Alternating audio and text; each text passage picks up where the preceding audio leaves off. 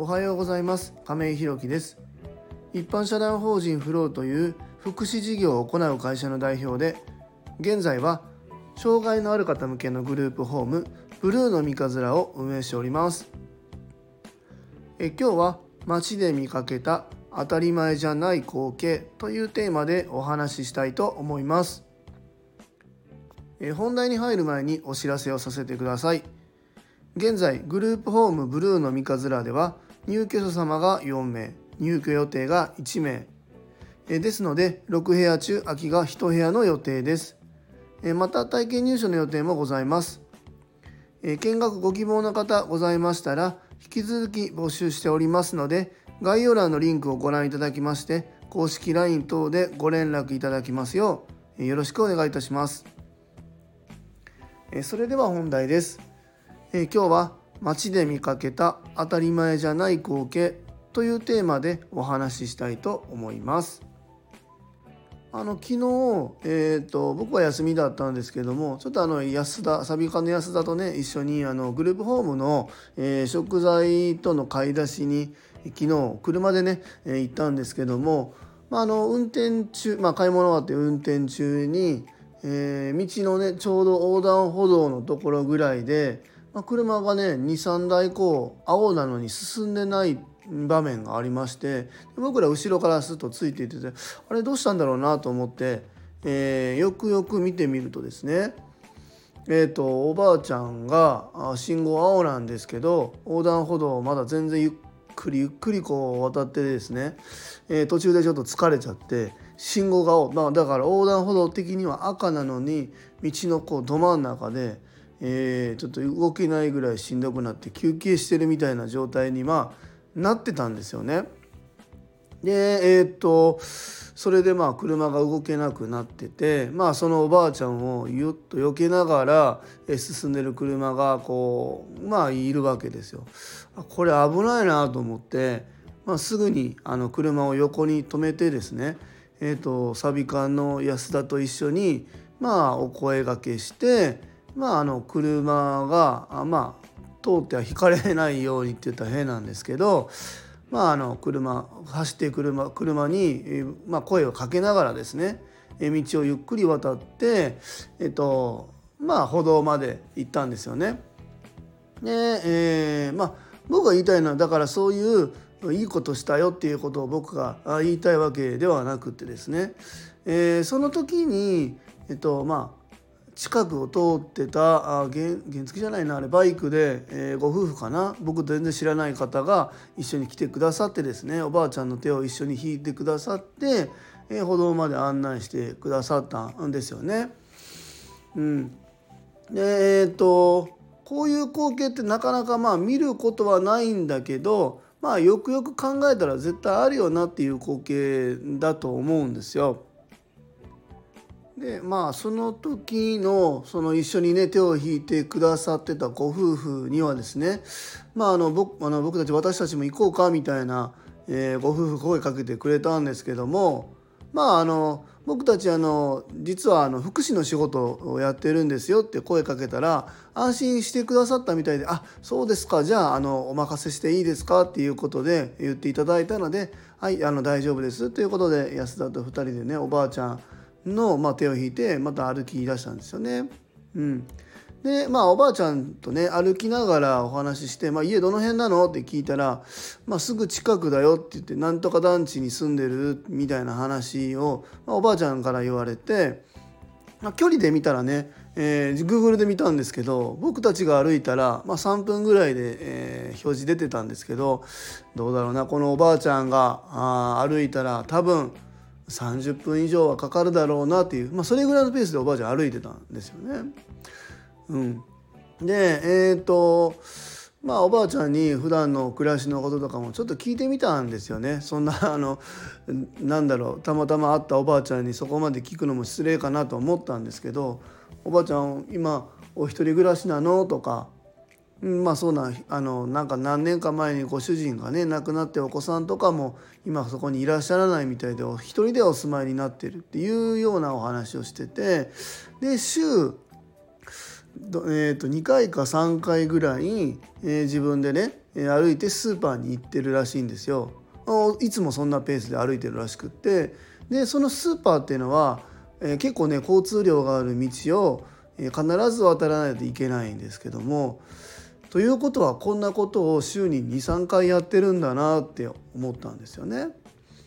で、えー、高齢の方だったので僕たちはね障害なので、そういうサービスの間に入ってくれる方っていうのは相談支援専門員さんっていうのがあまあ通例なんですけども、まあ、高齢の方だったらどうだろうなケアマネージャーさんとかかな、がついてくださっていろんなあ、まあ、家事援助だったりいろんなサービスを受けれるっていうことになるとは思うんですけど、えー、それ入ってるのって聞いたらちょっと分かんないし電話番号も分からない。今自分電話も持ってないみたいなことは言ってらっしゃったんですよね。でまあかなり歩くスピードが遅いのでパッと足見てみたら靴が、まあ、靴ちゃんと履いてないんですよかかとを踏んで歩いてて危ないなと思ってよくよく見たら靴下履いてないんですよね。で、えー、足をよく見てみるとすごくこうむくんでてもうなんか靴下どころ、まあ、靴も履けないあんまちゃんと履けないような状態でこれが痛くてかなりスピードが歩くのが遅いまあもともと足腰が弱いっていうのもあると思うんですけど高齢の方なんでね、まあ、そういうことがあって歩くのが遅かったり道の真ん中で休憩しちゃったりみたいなことが、まあ、あるわけなんですよね。で、えー、そんな状況にもかかわらず週に23回大きな交通量のある道を渡ってですね行きと帰り必ず2回渡るんですけど車を何回も何回も止めるようなことをまあ、繰り返しながら週に3回買い物しているっていうふうにおっしゃってました。もちろんねそのまあ失礼ですけど高齢の方なのでどこまでが正しい情報なのかはあの分からないですけどまあ少なくとも今日僕たちが立ち会ったこの瞬間っていうのはまああるわけなんですよね。で服装も昨日結構ねあったかかったんですけども冬に着るような格好で着てたしお一人住まいだと思うんですよ本当にね僕たち家の最後までついていったわけではないんですけどお一人住まいで週23回するような買い物の量でもなかったんですよ。なんて言うだろうなえっと本当にもう家族3人4人暮らしぐらいの買い物を、えー、カートに入れてね、えー、押してたんですけどもうんこれが現実なのかなと思いましたね。だから、えっと、おばあちゃんがどれぐらいそのサービスを利用するっていう気持ちがあるのかどうかわからないしもしかしたらお声がけいただいてるのに嫌だって言って断っているかもわからないし、まあ、どんな状況かはわからないんですけども、えー、こういうご年齢の方がね、えー、買い物行く時に毎度毎度こんな危ない思いをするのかって考えた時でまたそういう方がえー、いるとですね僕たちも車で走ってて気づかないともちろん事故になっちゃう可能性ありますよね。えいろんな方が巻き込みながら生活のリズムが狂っていくっていうこの現状を昨日こう目の当たりにした時に何だろうな僕はすごく悔しい気持ちになったんですよねなんかわからないんですけどすごく悔しい気持ちになりましたね。あの僕はこの障害のある方の福祉のまあ障害のある向けのグループホームっていうのを今回初めてね。まああの関わってくださる方の生活の安定っていうところをこう下支えするっていうお仕事をさせていただいてるんですけども以前からね何回も放送の中ではお伝えしているんですが僕はあの障害のある方向けのグループホームがしたくてこの仕事をしているわけではなくてですね、えー、まあ、自分の息子がきっかけで、え障害があるなしかかわらず、まあ、全ての人がねまあある意味で曖昧に緩く生きれる、まあ、うちの会社のフローっていうのはそういうこうなだらかな波のイメージですよねいろんな人が混じり合いながら隣人を許容しながら緩やかに生きていくっていうのが、えー、僕たちの会社の目標なんですけどもそういう生活をしていくために、えー、自分たちはどういうアプローチができるんだろうっていうことの第一弾が障害のある方向けのグループホームっていうところなんですよね。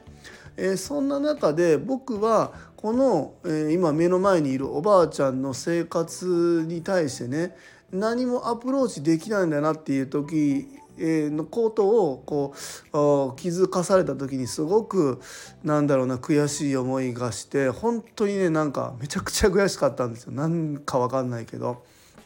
なので、えーと、まだね僕たちはあ事業を始めたばかりでね、えー、何も実績も、まあ、ありませんし、えー、て言うんだろうな行政にものを言う何て言うんだろうこう 権利というかあのそういうものも全然ないわけなんですよね。で僕たちがこうやって目の前にこういうおばあちゃんを見た時にもまあ手を引いて助けてあげることはできるけどそこに対して何もこうインパクトを残せないっていう悔しさがすごくありましたね。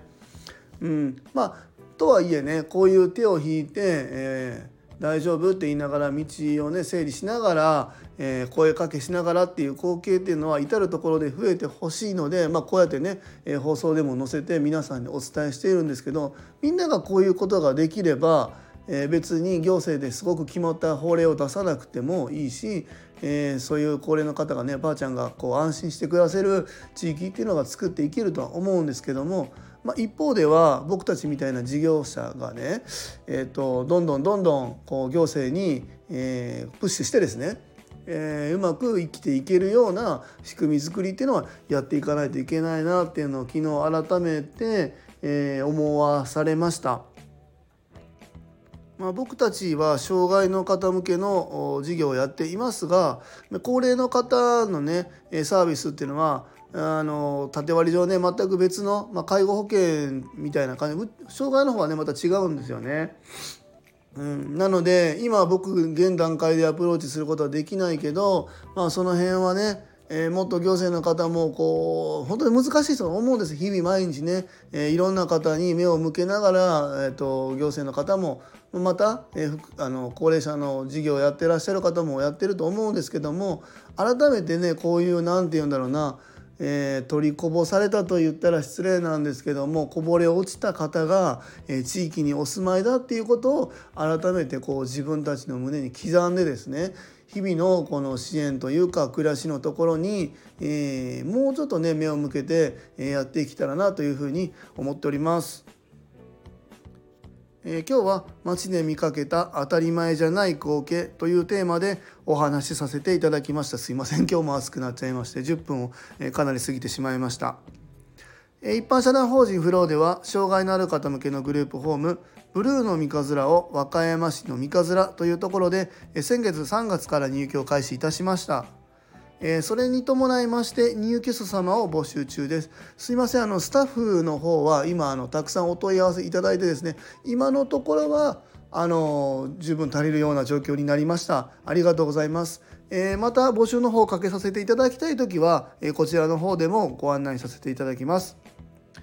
えー、詳細などは公式 LINE やノートでもご案内しておりますので、ぜひ概要欄のリンクからご覧いただきますようよろしくお願いいたします。え、最後までお聴きくださりありがとうございます。次回の放送もよろしくお願いいたします。今日も素敵な一日をお過ごしください。一般社団法人フローの亀井宏樹でした。